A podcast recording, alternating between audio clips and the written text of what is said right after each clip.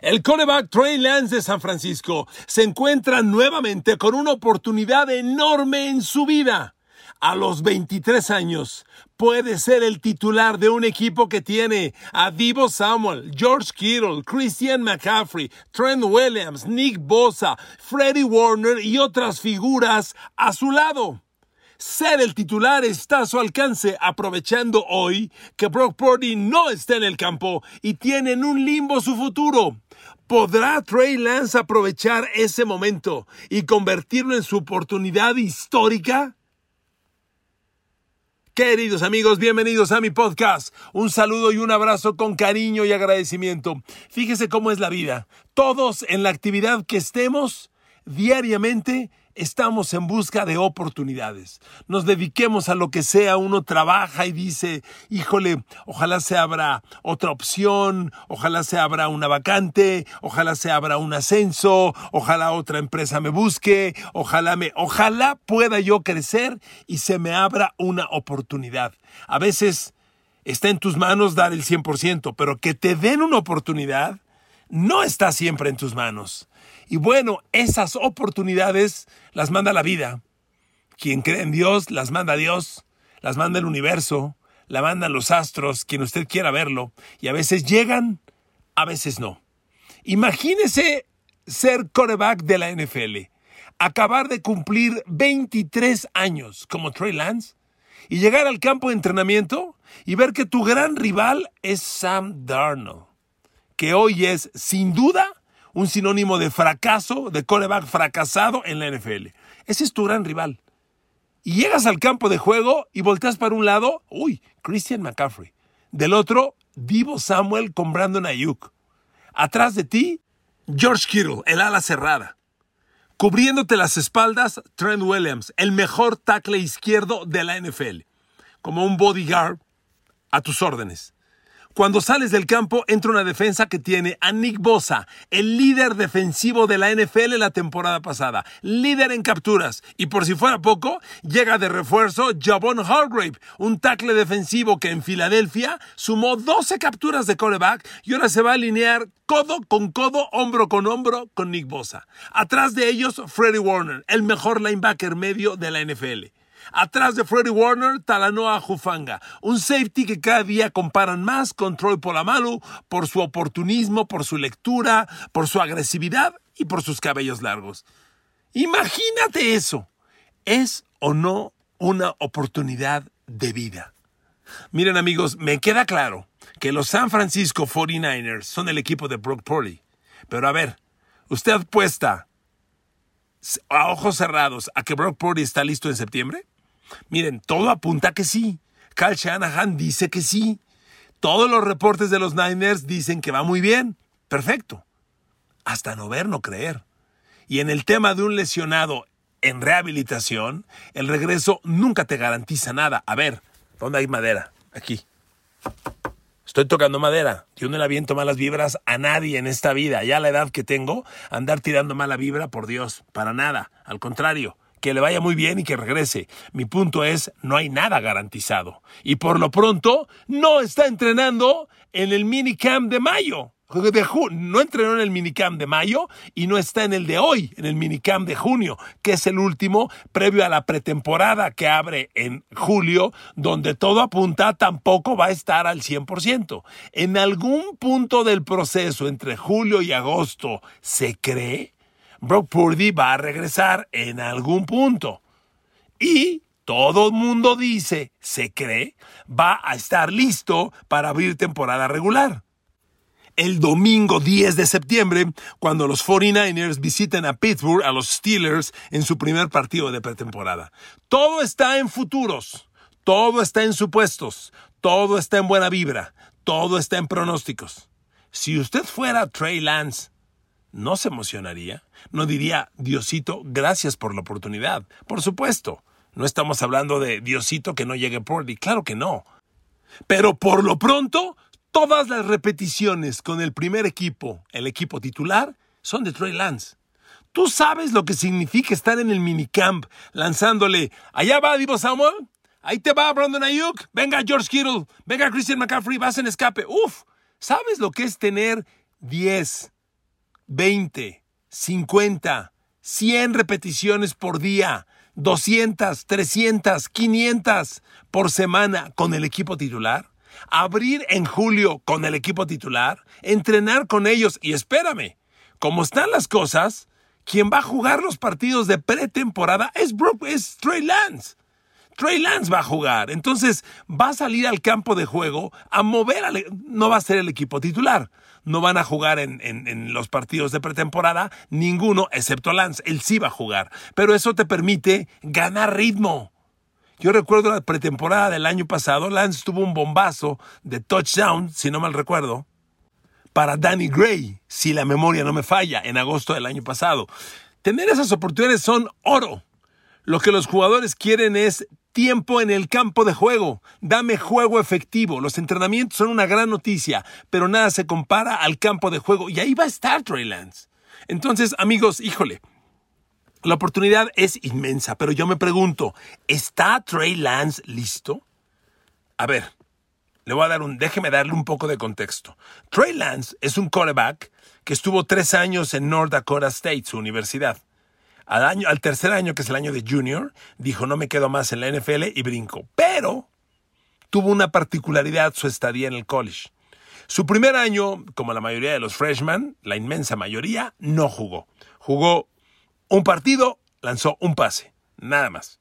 Su segundo año despegó, fue cuando se convirtió en nota, porque en el 2019, que fue su segundo año, lanzó casi 3.000 yardas, 2.786, una cifra que para el college no espanta a nadie. Lo sobresaliente fue que Trey Lance en ese año de sophomore lanzó 28 de touchdown, cero intercepciones. Yo nunca he visto un coreback colegial, se lo digo verdad, nunca, que juegue como Lance 16 partidos de una temporada y termine con cero intercepciones. A ver, lanzó 287 pases, completó 192.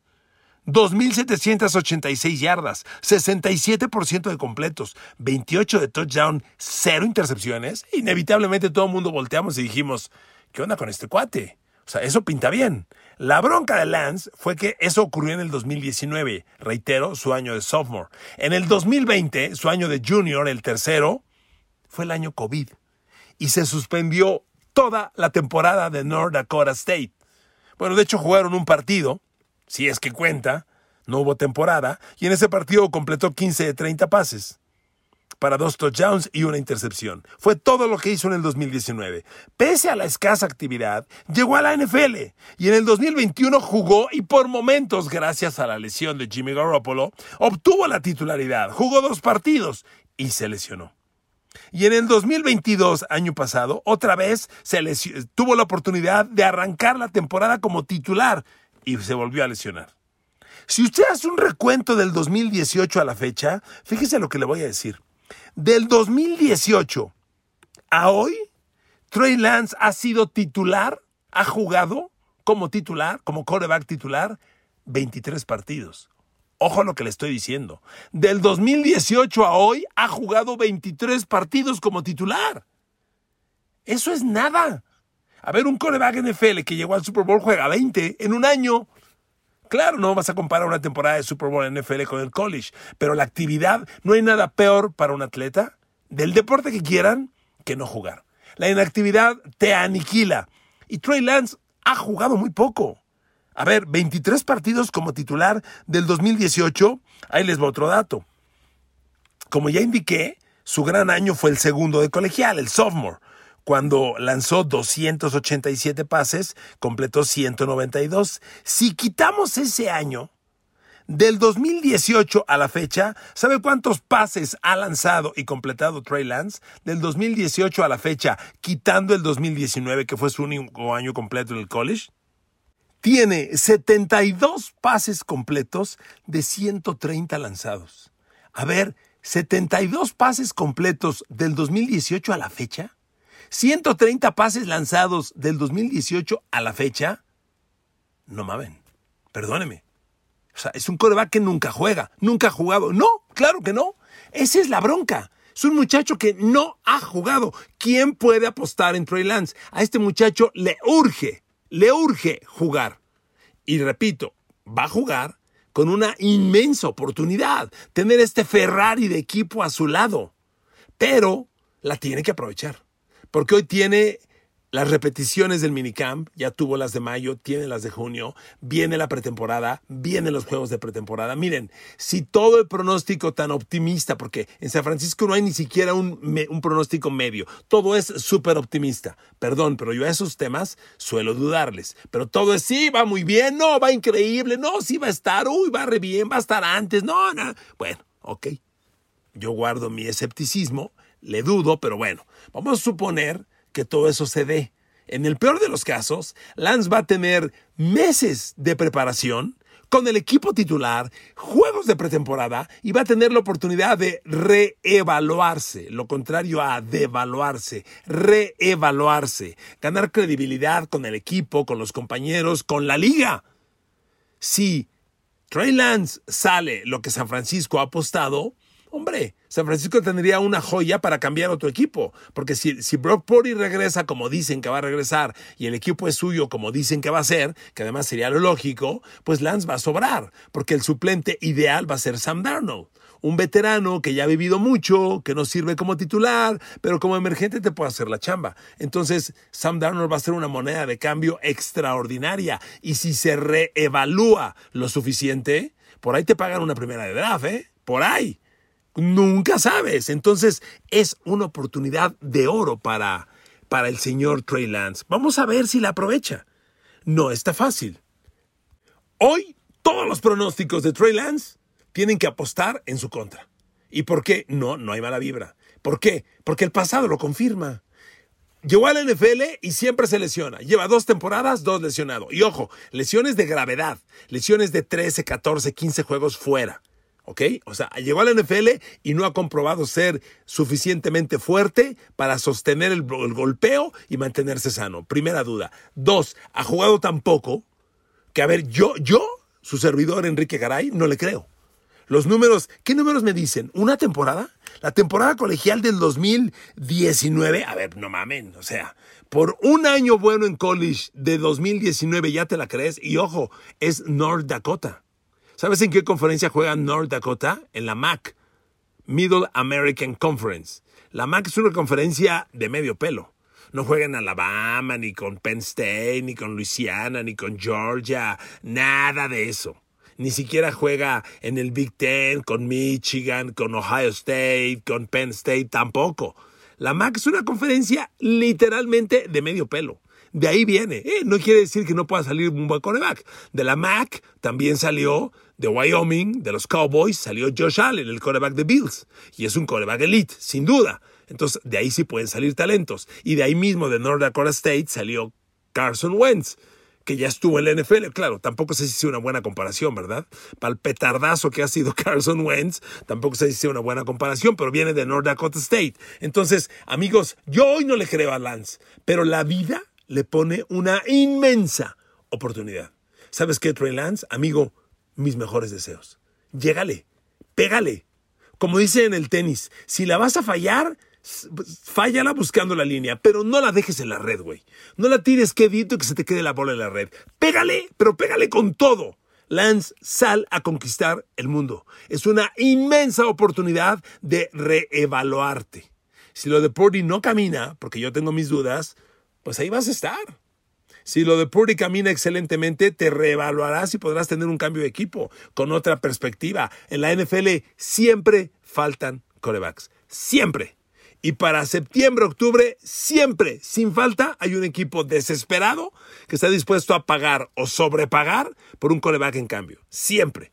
Piensa, por ejemplo, en los Raiders, si no funciona lo de, lo de Jimmy Garoppolo y las lesiones. Te pongo solo un ejemplo. Así que ahí está. Ahora, amigos, San Francisco es un equipo que parece que no, pero está en una transición importante. El gran tema, obvio, es la recuperación de Purdy, que como ya indiqué, todo es bueno, maravilloso, si va a estar, va re bien, lanza. Ok, ok, insisto, yo no la compro, pero bueno, sale, la vamos a creer. Si voltean a ver, a ver, por, por segunda vez en tres años, San Francisco cambia de coordinador defensivo.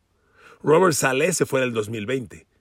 Se acaba de ir Dimico Ryans. Y ahora llega Steve Wilkes, que es un veterano comprobado, probado y comprobado, que además fue coach general de Carolina el año pasado. Cuando corren a Matt Rule, que también fue otro hombre que siempre que llegó a la NFL dijimos, ¿y este qué? ¿De dónde salió? ¿Quién se la compró a este cuate? Pues pasó lo que tenía que pasar. Lo relevó Steve Wilkes como coach interino el año pasado e hizo muy buena chamba. ¿eh? Casi mete a Carolina al playoff. No lo retuvieron y de ahí San Francisco se lo llevó como coordinador defensivo. Pero es todo un reto. Cambias tu defensa por tercera vez en tres años. Eso no está fácil. Aunque el cocheo ha buscado que Steve Wilkes llegue con lo más semejante a lo que venían jugando, lo que han jugado, en el pasado, porque la transición de Robert Sala de Miko Ryans fue muy, muy fácil, porque Miko Ryans era el coach de linebackers cuando Robert Sala era el coordinador defensivo y jugaban el mismo sistema y cuando se fue Sale se continuó con lo mismo. Ahora llega Steve Wills y es uno nuevo.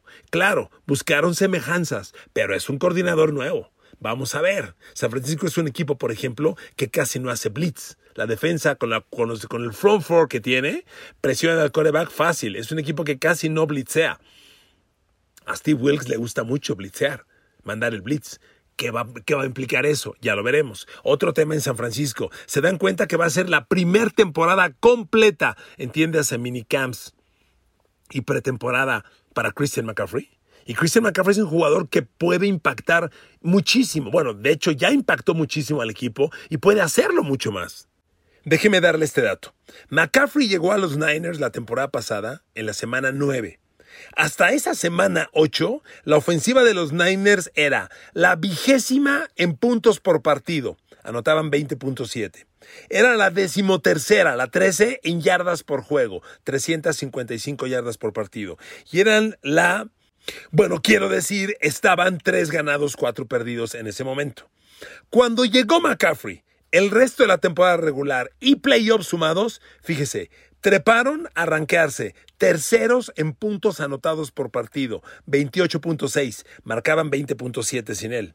Séptimos en yardas por partido, 362.5, y, y cuando sin él eran décimos terceros. Amigos, el impacto de McCaffrey fue espectacular, nadie lo puede negar. Pero ahora que lo van a tener en fuerza total, tiempo completo, toda una temporada, los Niners apuestan a dos cosas, que juegue los 17 partidos y que puede emular los números que tuvo en las temporadas anteriores. A ver, en el 2019, McCaffrey generó 2.392 yardas combinadas, yardas scrimmage, más 19 touchdowns en 16 partidos. Y el 2018 generó 1.965 yardas scrimmage y 13 touchdowns en 16 partidos. Contando playoffs de la temporada pasada, McCaffrey jugó 13 partidos con los Niners. ¿Ok? Promedió 111.3 yardas scrimmage, de las cuales se componían 72.8 en yardas por tierra y 38.5 como receptor, y anotó una combinación total de 13 touchdowns al tener 19.5 toques de balón por partido, entiéndase la suma de acarreos de balón o recepciones. Amigos, si estos números de la temporada pasada los llevamos a 17 partidos, si McCaffrey juega esta temporada los 17 juegos y produce lo mismo que produjo en los 13 partidos de la temporada pasada, en los 17 juegos debe acumular 1892 yardas scrimmage y 17 touchdowns algo muy parecido a su producción del 2018. Entonces, San Francisco tiene temas bien relevantes, más allá de la salud de Brock Purdy, que por supuesto es el tema central, pero hay temas relevantes. Pero concluyo este podcast como lo inicié. Amigos, Trey Lance, tienes una oportunidad inmensa. Imagínate que te dejan manejar un Ferrari una vuelta en un gran premio. Nomás una vuelta. Oye, písale el acelerador, güey, písale. Algo bueno puede suceder. Algo bueno puede suceder.